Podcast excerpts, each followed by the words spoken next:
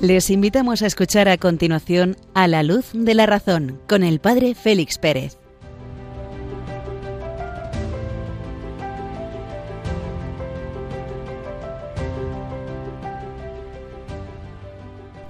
Muy buenas noches queridos amigos de Radio María. Acabamos de escuchar las señales horarias de medianoche de este 14 de septiembre, fiesta de la exaltación de la Santa Cruz recibid un cordial saludo desde la Sierra de Béjar en Salamanca del Padre Félix Pérez, que os acompaña a lo largo de esta hora de programa. La fe y la razón. A la luz de la razón podemos introducirnos en el misterio de la fe. Cuando yo sea levantado sobre la tierra, todo lo atraeré hacia mí. Vamos a escuchar en la liturgia de este día los que participéis en el santo sacrificio de la misa en el día de hoy, escucharéis precisamente estas palabras. Cuando yo sea levantado sobre la tierra, todo lo atraeré hacia mí. También la inteligencia humana será atraída hacia él. También la inteligencia humana tiene como punto culminante el misterio de la cruz, precisamente el Papa San Juan Pablo II nos va a hablar en el número 23 del culmen de la revelación cristiana, el misterio de la cruz, y a él está sometida también la razón. Todo lo atraeré hacia mí. Señor Jesucristo, muchas son las cosas que quieren entretenernos, las estériles preocupaciones, los fútiles placeres, los vanos cuidados, demasiadas cosas intentan asustarnos y hacernos retroceder. El orgullo, demasiado vil para aceptar socorros, ayudas, auxilios, la pusilanimidad que se encoge para su propia ruina, la angustia del pecado que rehuye la pureza de lo que es santo, como la enfermedad rehuye el remedio, pero tú eres, no obstante, el más fuerte. Atráenos hacia ti siempre más fuertemente. Nosotros te llamamos Salvador y Redentor nuestro. Tú viniste al mundo para librarnos de las cadenas que nos ataban o que nosotros mismos nos habíamos forjado y para salvar a quienes has rescatado. Esta es la obra que tú has realizado y que realizarás hasta el fin de los tiempos. Tú lo harás conforme a tu palabra. Levantado sobre la tierra, atraerás a todos hacia ti. Así se expresaba en uno de sus escritos el filósofo danés Soren Kierkegaard, comentando la frase evangélica atraeré todo hacia mí. Y con estas palabras podemos introducir el programa de hoy. En la primera parte, como os decía hace un momento, nos introduciremos en el final del número 23 de la encíclica Fides et Ratio, la locura de la cruz, culmen de la sabiduría. En la segunda parte analizaremos el movimiento del empirismo que niega precisamente la existencia del conocimiento intelectual como algo distinto y como algo superior al conocimiento sensitivo.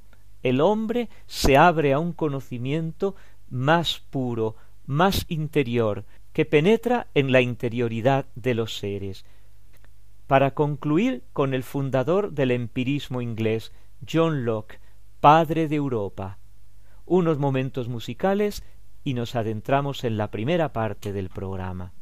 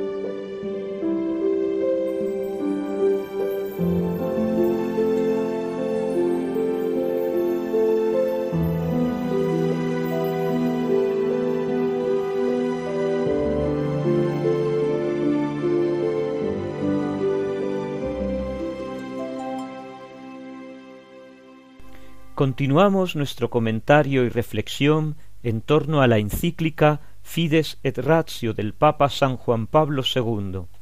Lo habíamos dejado en el número 23 en el pasado programa, retomamos este número 23 fundamentalísimo para explicar, para comprender, para profundizar la relación que existe entre la fe y la razón a la luz del misterio de la cruz, tomando como guía el capítulo uno de la carta primera de San Pablo a los Corintios.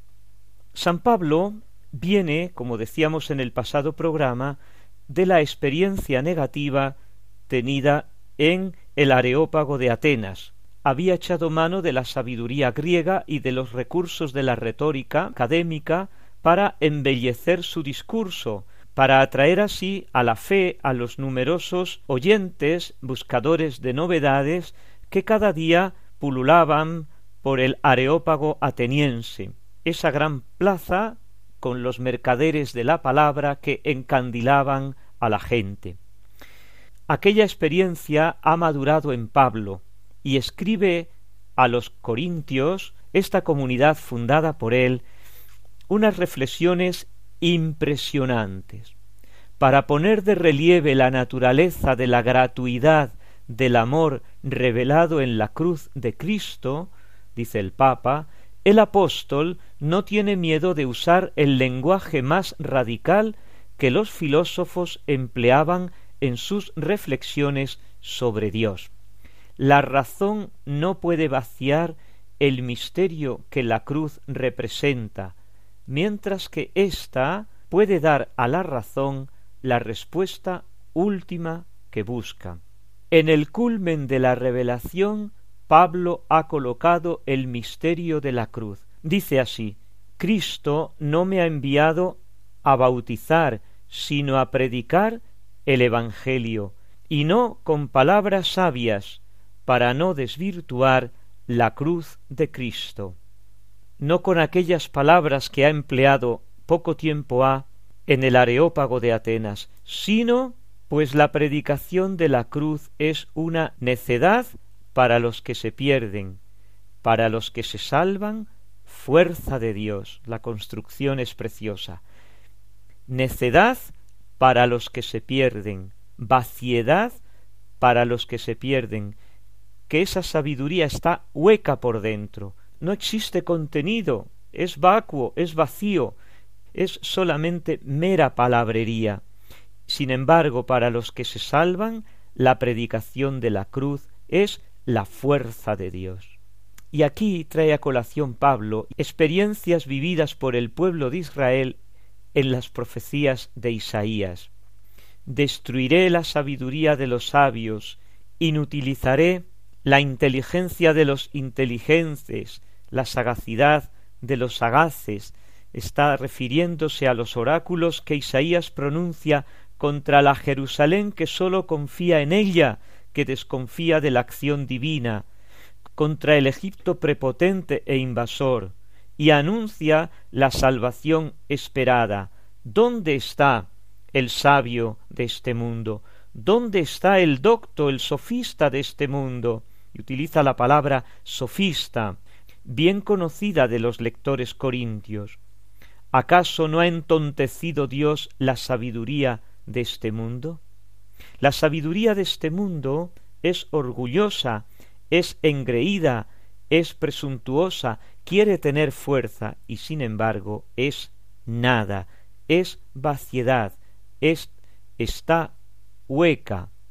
No es la sabiduría de las palabras dice el Papa San Juan Pablo II, con esas expresiones maravillosas que tiene. No es la sabiduría de las palabras, sino la palabra de la sabiduría, ambas con mayúscula, palabra, sabiduría, lo que San Pablo pone como criterio de la verdad, como criterio de la salvación. No es la sabiduría de las palabras, sino la palabra de la sabiduría, la sabiduría crucificada. Esta sabiduría crucificada supera todo límite cultural que se le quiera imponer y obliga a abrirse a la universalidad de la verdad. ¿Por qué? Porque esa sabiduría de la cruz, esa ciencia de la cruz, de la que habla insistentemente Santa Teresa Benedicta de la Cruz, Edith Stein, mártir en los campos de concentración nazis, esa sabiduría, ese escándalo, es el que se presenta ante nuestra razón como un gran desafío. La filosofía, que por sí misma es capaz de reconocer el incesante trascenderse del hombre hacia la verdad, ayudada por la fe, puede abrirse a acoger en la locura de la cruz la auténtica crítica de los que creen poseer la verdad, aprisionándola entre los recovecos de los sistemas filosóficos humanos. Y culmina el Papa. La relación entre la fe y la filosofía encuentra en la predicación de Cristo crucificado y resucitado el escollo contra el cual puede naufragar, pero por encima del cual puede desembocar en el océano sin límites de la verdad. Y aquí concluye ya. Aquí se evidencia la frontera entre la razón y la fe. Pero se aclara también el espacio en el cual ambas pueden encontrarse. ¿Dónde? En la cumbre del Calvario. ¿Dónde? En la locura de la cruz. ¿Dónde? En la necedad de Cristo crucificado. La sabiduría de Dios, la ciencia de la cruz. Unos momentos musicales y nos adentramos en los misterios del hombre.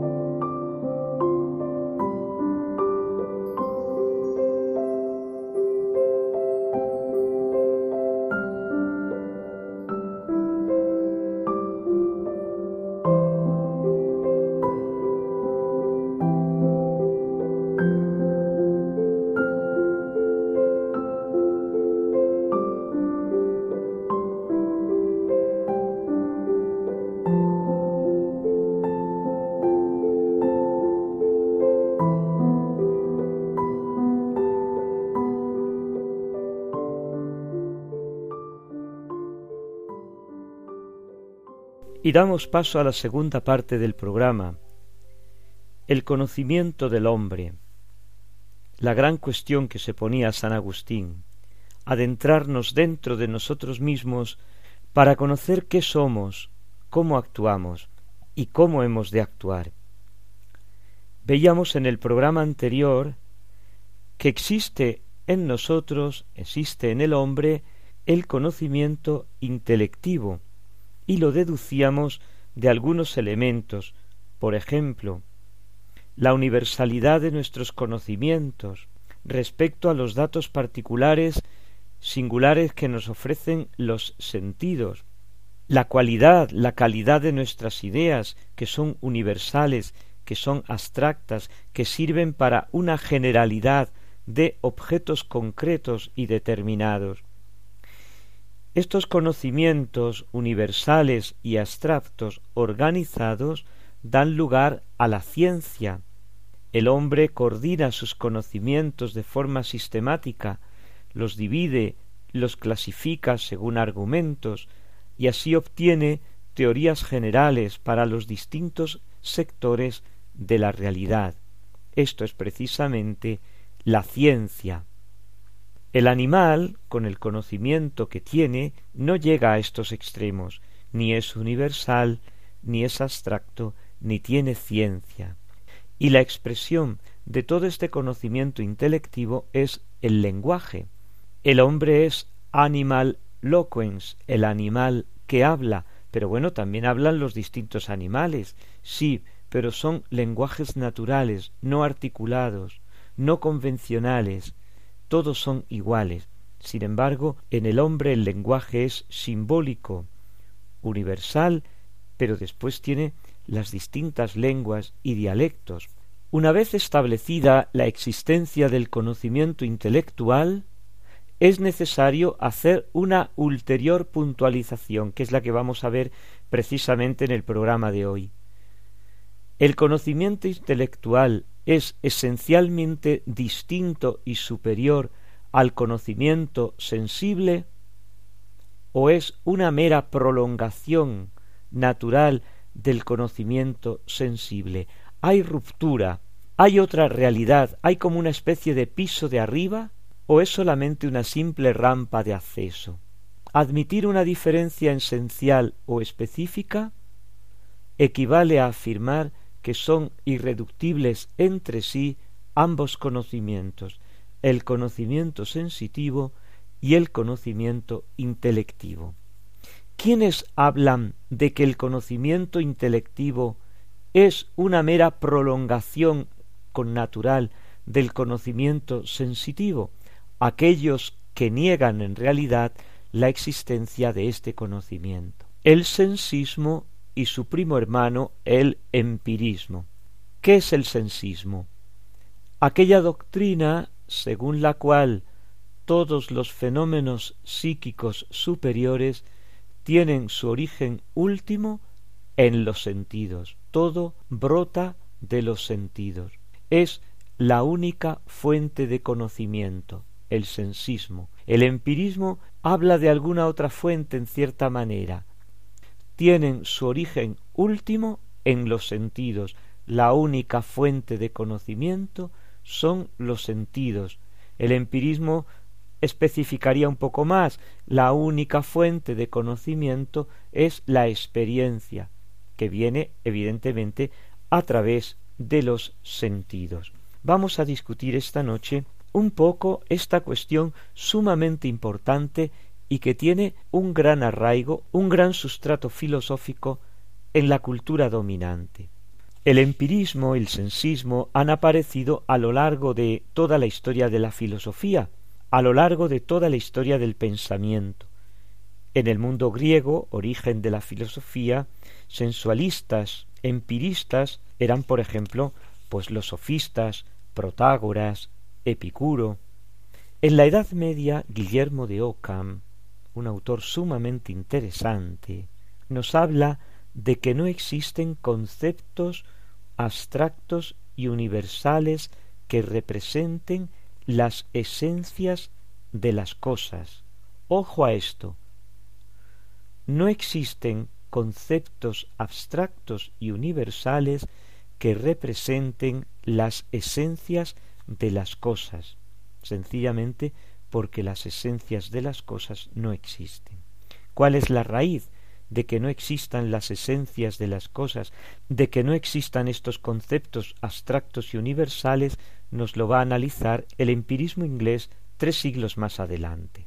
El empirismo inglés puede considerarse como un todo, pues presenta una notable homogeneidad.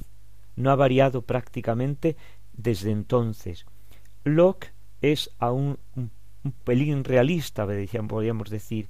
Berkeley profesa un inmaterialismo extraño, Hume es fenomenista y Bentham saca las consecuencias morales del fenomenismo. No hay en el espíritu humano ideas innatas ni conceptos abstractos. El conocimiento se reduce a impresiones sensibles y a ideas, ojo con la palabra ideas, que son copias débiles de estas sensaciones, es decir, imágenes. Las cualidades sensibles que yo percibo son mías, subjetivas. Otro perceptor las va a percibir de otra manera. Los primeros principios, en particular el principio de causalidad, son meras asociaciones de ideas que nosotros hemos hecho habituales. El conocimiento está limitado a lo sensible y todo tipo de metafísica más allá de lo sensible es imposible. El empirismo parte de una afirmación fuerte, podemos decir, fundamental, indubitable. Es un hecho que todo conocimiento procede de la experiencia, que ninguna afirmación del espíritu humano es verdadera si no se funda en una experiencia, que una idea no es nada más que un resumen de múltiples experiencias. ¿Por qué? Porque este sensismo, este empirismo, se está construyendo como respuesta a los excesos y a las locuras, entre comillas, permítase esa palabra, del racionalismo continental. El filósofo francés Descartes afirmaba la existencia de las ideas innatas contra la teoría cartesiana de Descartes de la existencia de las ideas innatas. Descartes decía que todas nuestras ideas, las que nosotros tenemos de las cosas, están ya todas dentro de nosotros. Contra la teoría de las ideas innatas de Descartes, todos venimos a este mundo con las ideas ya dentro de nosotros, John Locke ha dicho lo esencial, y sus sucesores en realidad no han añadido nada. Se trata de ideas innatas actuales, formadas todas en el espíritu, presentes en él desde el origen del, del, alma, del origen del, del espíritu, del origen del alma humana. Pues los hechos muestran que no es así, porque ni los niños, ni las personas sin cultura, ni los enajenados mentales poseen las mismas ideas que muestra tener una persona cultivada, una persona culta. Hay en el empirismo, en el sensualismo, una verdad sumamente importante. En el espíritu humano no existen las ideas innatas, todo viene de la experiencia. Doblemente necesaria es la experiencia para darle el objeto en que pensar y para ponerle en contacto con los seres existentes. El empirismo tiene razón al presentar esta tesis como un hecho. Puede muy bien explicarse por la naturaleza del espíritu humano, que es finito y encarnado, pero no puede demostrarse hablando con propiedad. En este sentido, el empirismo tiene razón, no existen las ideas innatas. El defecto esencial del empirismo es privar al hombre de la inteligencia y de la razón, limitando todo conocimiento a los solos objetos que nos muestra la experiencia. Es un hecho, igual que los empiristas afirman que es un hecho que no tenemos ideas innatas, nosotros podemos decir, afirmar que es un hecho que el hombre es capaz de pensar esencias abstractas de lo sensible, comprender qué son las cosas que ve, que oye, que toca, que huele.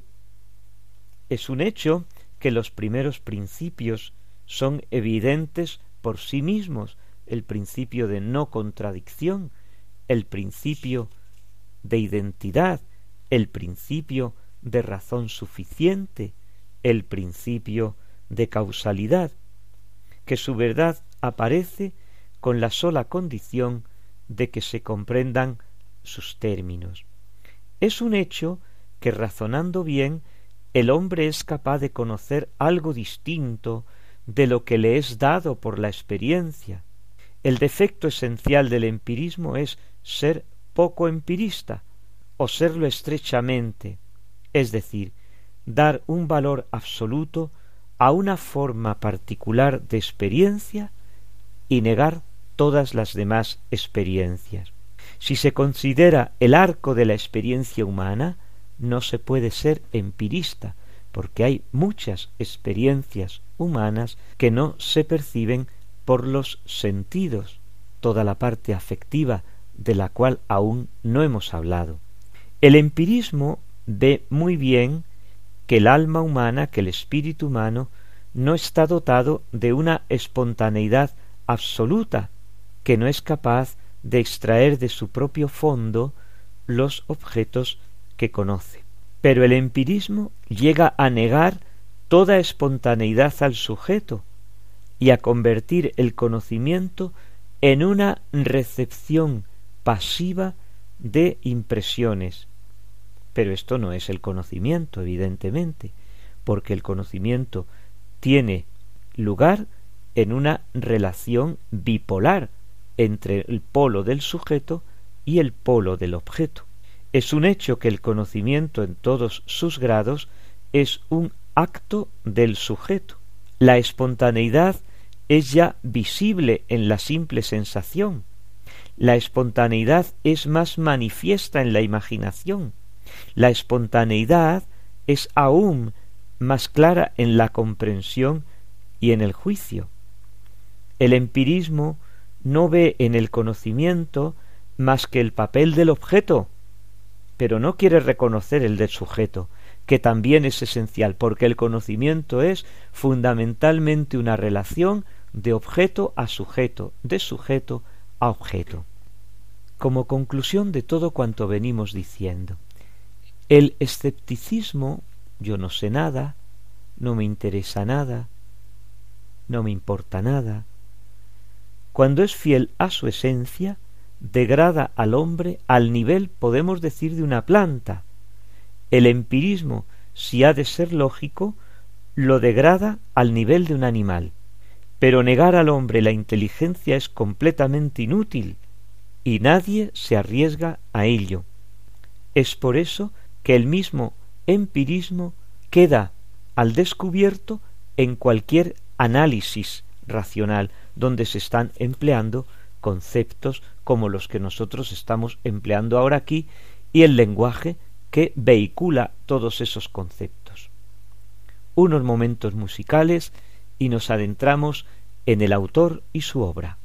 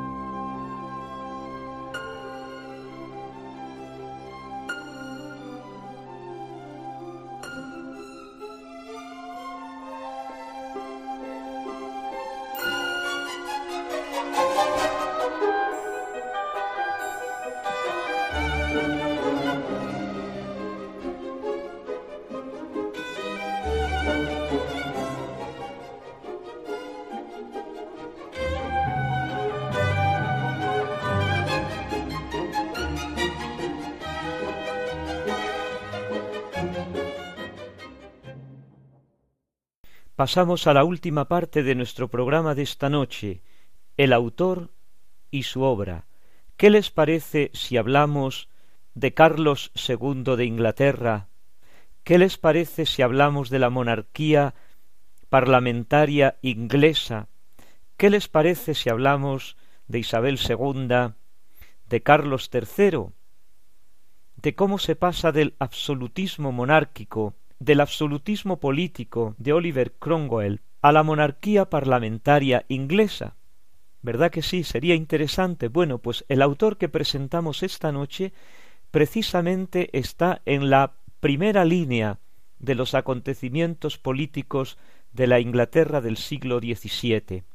John Locke, nacido en Inglaterra en 1632, muere en su misma patria en 1704. Jamás hubo quizá un espíritu más sabio, más metódico, un lógico más exacto que Locke. Son palabras de Voltaire, que le está presentando en la Francia de los comienzos del siglo XVIII.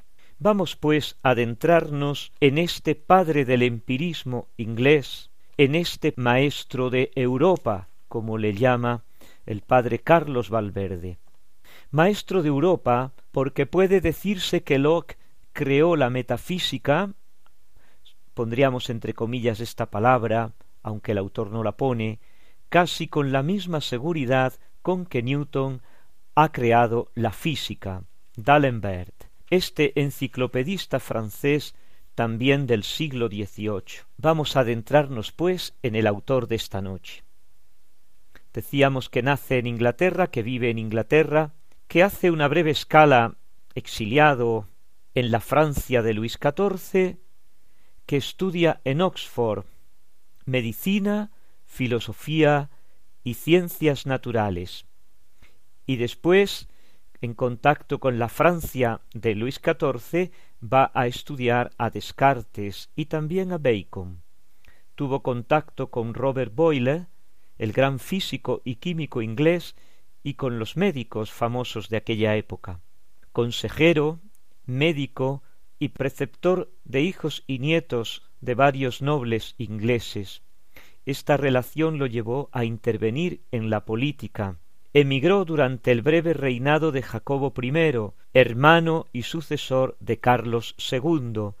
Participó en la segunda revolución inglesa, la de 1688, que establece en el trono de Inglaterra a Guillermo de Orange y con él la nueva dinastía, la que actualmente reina en Inglaterra. Su influencia ha sido extremadamente importante, mayor que la de los demás filósofos ingleses.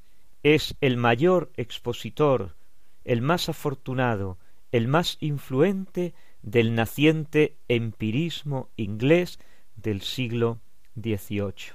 Sus principales obras son el ensayo sobre el conocimiento humano, veinte años preparándolo, publicado en 1690, dos tratados sobre el gobierno civil, las cartas sobre la tolerancia que definen su posición en materia religiosa, la racionabilidad del cristianismo y unas notas a las cartas principales de San Pablo nos adentran en su formación religiosa cristiana. Nos detenemos ahora en los puntos fundamentales de la filosofía de Locke, teniendo en cuenta que estamos ante el fundador, entre comillas, del empirismo. En el ensayo sobre el conocimiento humano se propone, dice él textualmente, estudiar el origen, la certeza y la extensión de los conocimientos humanos, así como los fundamentos los grados de creencia, de opinión y asentimiento que pueden tener respecto de los diferentes objetos que se refieren a nuestro espíritu. Yo no habré perdido del todo mi tiempo meditando sobre esta materia si examinando de una manera clara e histórica todas las facultades de nuestro espíritu, puedo hacer ver de alguna manera por qué medios nuestro entendimiento llega a formarse las ideas que tiene de las cosas y puedo señalar los límites de la certeza de nuestros conocimientos y los fundamentos de las opiniones que se ven reinar entre los hombres. Este es el punto de partida realista, entre comillas realista, de Locke.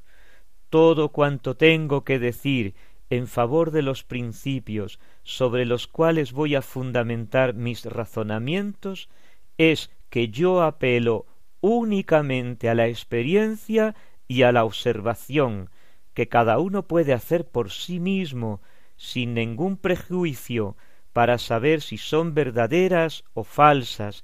Y esto basta para que una persona que no se propone más que exponer sincera y libremente sus propias conjeturas sobre un tema muy oscuro, sin otro designio que el de buscar la verdad con un espíritu despojado de toda prevención. ¿Cuál es, pues, el origen de nuestras ideas, de nuestros conocimientos? El término idea que emplea continuamente es en un sentido muy amplio. Idea es todo lo que pienso o todo lo que percibo, todo lo que es contenido de mi conciencia.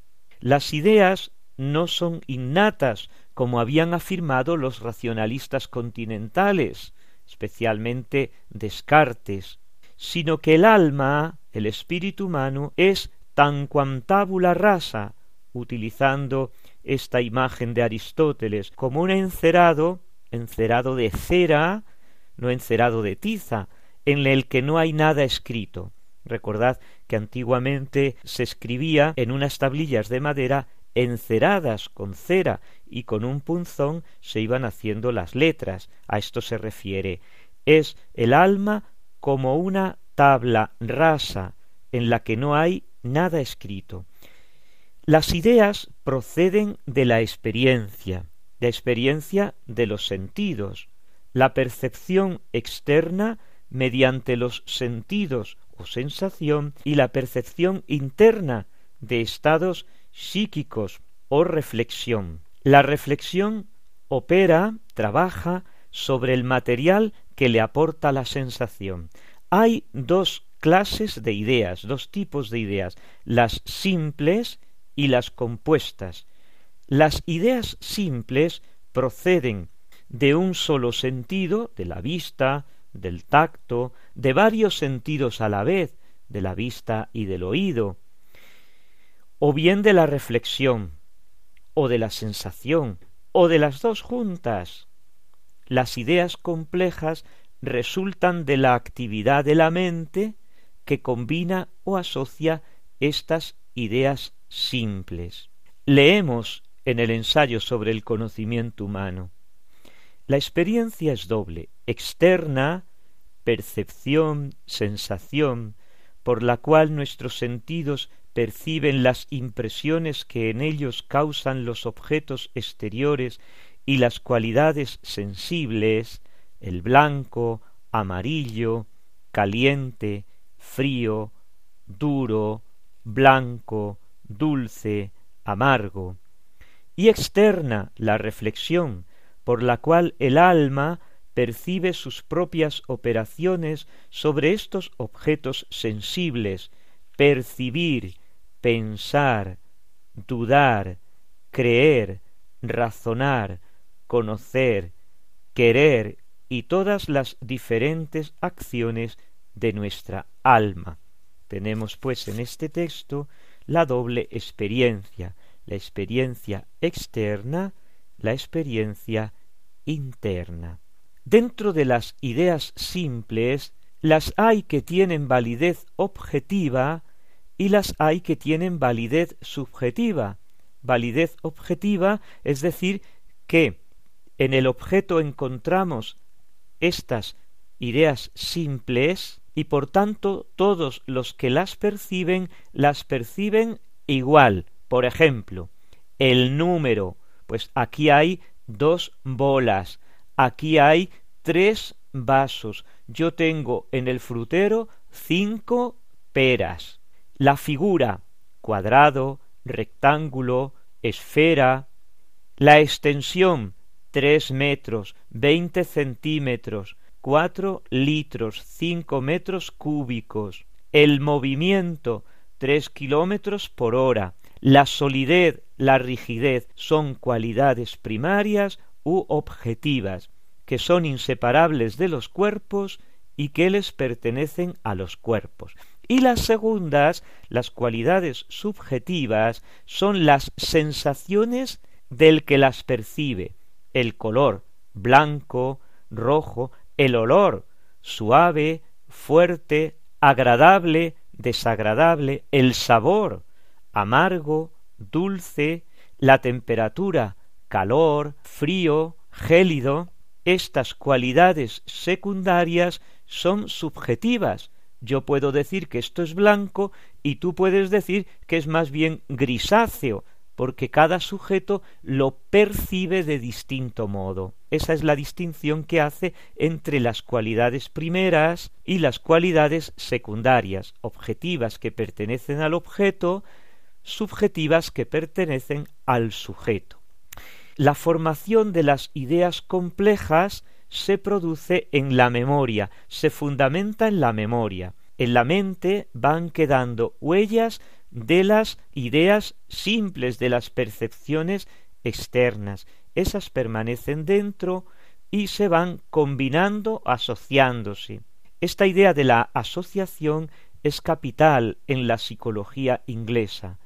Los modos, las sustancias, las relaciones son complejas y resultan de la actividad asociativa de la mente humana. El frío se asocia, por ejemplo, a la nieve, el calor se asocia al fuego, y el fuego derrite los metales. Estas son las asociaciones modales, sustanciales, relaciones. El empirismo de Locke, por tanto, limita la posibilidad del conocer, especialmente en los grandes temas de la metafísica. Con él comienza la desconfianza en el intelecto humano, en la inteligencia humana, en la capacidad cognoscitiva que va a culminar en el escepticismo de Hume y en el criticismo de Kant. Kant vuelve a plantear el problema del conocimiento humano, pero ya no sale del subjetivismo ni del empirismo inglés. La filosofía moderna ha quedado prisionera del principio de la inmanencia. Se expresa así Locke puesto que la mente en todos sus pensamientos y razonamientos no tiene otros objetos inmediatos sino sus propias ideas, que son la única cosa que contempla o puede contemplar, es evidente que nuestro conocimiento sólo versa acerca de las ideas. Ha quedado enunciado el principio de inmanencia, la más grave consecuencia del empirismo para toda la modernidad. Sólo conocemos nuestras representaciones, sean éstas sensitivas, imaginativas, afectivas o abstractas, que todos son ideas, lo que en otras palabras quiere decir que el hombre tiene delante sus ideas, pero no tiene la posibilidad de cerciorarse de que esas ideas corresponden a una realidad. La realidad se supone, la realidad, las cosas, se piensan, pero se afirma que yo no puedo conocerla, que sólo conozco mis ideas de las cosas. Descartes pasaba del pensamiento al ser, a la realidad objetiva, externa, concreta, que yo tengo frente a mí. Lo hacía apoyado en la veracidad y bondad de Dios, que no puede permitir un continuo engaño de los hombres. Esto lo veremos que es muy curioso cuando nos acerquemos a Descartes.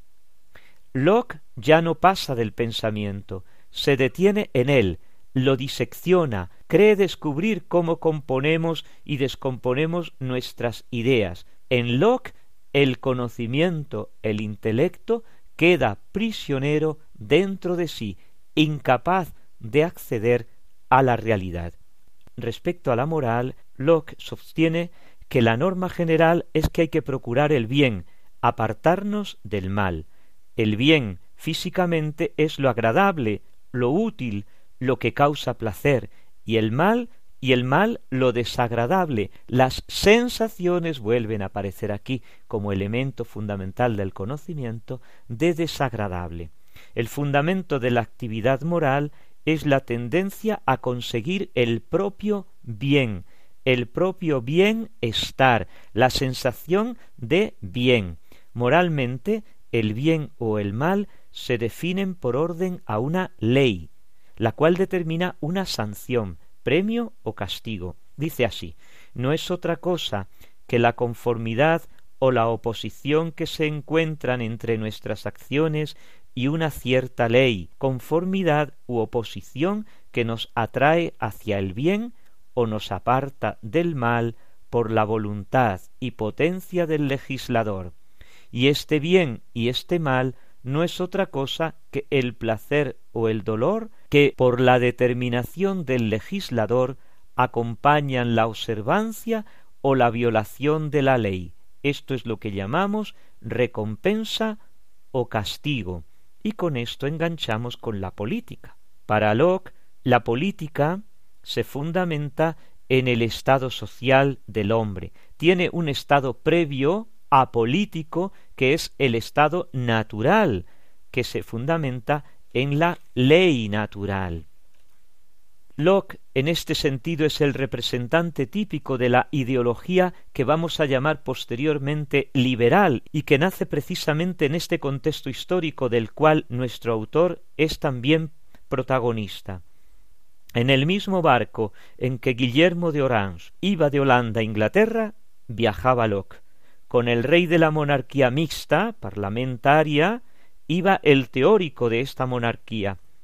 Locke rechaza tanto el patriarcalismo de Falmer y su doctrina del derecho divino y del absolutismo de los reyes, como rechaza el pesimismo, la violencia de Job. La igualdad nace de una fiera y agresiva independencia. No, para Locke la sociedad brota del amor de unos hombres a otros, que nunca debe romper la ley natural. El punto de partida de Locke es el estado de naturaleza, en la igualdad y la libertad de todos los hombres, y el paso del estado de naturaleza al estado civil para vivir más felizmente, para defender sus derechos, en particular el derecho de propiedad, dice así él, para vivir cómoda, segura y agradablemente unos junto a otros, en el disfrute tranquilo de sus propiedades y con gran seguridad frente al que no pertenece a esa sociedad. Este paso supone un contrato, al menos tácito, por el cual los ciudadanos se colocan bajo la protección del Estado para defender sus derechos. No le entregan sus derechos todos al Estado como pretende el contrato social de Job, sino aquellos necesarios para que el Estado pueda garantizar el disfrute de la propiedad, la vida cómoda y tranquila y la paz. En Locke los ciudadanos no renuncian a su libertad, renuncian a cierto poder legislativo y ejecutivo autónomo que poseían en el estado de naturaleza y lo ponen en manos del Estado civil. Es necesario, afirma él, que el cuerpo se mueva en la dirección de la mayor fuerza que es el consentimiento de la mayoría. Este contrato establece un poder legislativo supremo elegido por el pueblo con potestad limitada, es decir, con aquella potestad necesaria y suficiente para lograr la paz, el bienestar y la felicidad de los súbditos, respetando al mismo tiempo la libertad de éstos. Acaba de nacer la monarquía parlamentaria moderna, que sufrirá una profunda transformación, una especie de envite colateral, en la subsiguiente Revolución francesa. Y finalmente, ¿qué decir de la religión? Con su libro La racionabilidad del cristianismo, 1695, abre Locke una larga discusión que va a continuar con los deístas. Su propósito es recluir el cristianismo dentro de los límites de la razón, dejándolo reducido a una pura religión natural, sencilla, comprensible, libre de las sutilezas de los teólogos, aptas para todos y apta para todos, sabios o ignorantes, la revelación cristiana queda sometida a la razón. Admite los dogmas, pero explicados racionalmente, rechaza pues los misterios de la fe. El cristianismo se justifica por su racionalidad y su utilidad. De aquí que poco importa que haya diversidad de confesiones cristianas, con tal de que mantengan los artículos de fe necesarios, la existencia de Dios, la espiritualidad y la inmortalidad del alma, creer que hay penas y recompensas en la otra vida, el conocimiento de Jesucristo como Mesías para revelarnos las verdades y los misterios que se encuentran en la Sagrada Escritura. Estamos prácticamente leyendo toda la modernidad. Los ecos de estas afirmaciones van a forjar toda la modernidad, toda la posterioridad. Locke no es en sí mismo un deísta, no diluye el cristianismo en, una religión racional y naturalista, pero sí prepara el camino para el deísmo posterior. También en esto Locke es maestro de Europa. Y se nos ha agotado el tiempo. La importancia de este autor, que muchos consideran secundario, es fundamental. En él estriba uno de los pilares fundamentales para conocer la construcción, para conocer bien, para desentrañar bien la construcción de la cultura europea que nosotros, que nosotros hemos vivido, que nosotros vivimos, la cultura, el ambiente europeo donde nos movemos. Unos momentos musicales y concluimos ya el programa por esta noche.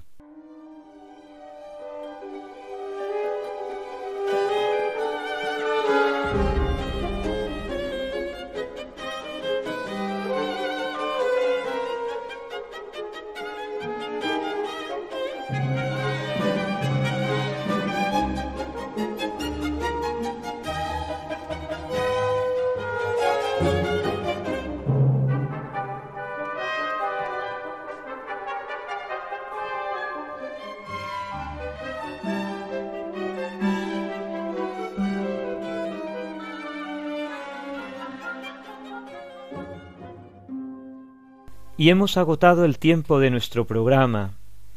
Están para sonar las señales horarias de medianoche en las Islas Canarias, una hora más en la península, Baleares, Ceuta y Melilla, y tan solo nos queda despedir el programa. Seguimos en comunicación, comentarios, dudas, dificultades en el correo electrónico a la luz de la razón arroba Radio María ES. Allí os aguardamos. Pasad una buena noche, el Señor os bendiga. Ave María Purísima.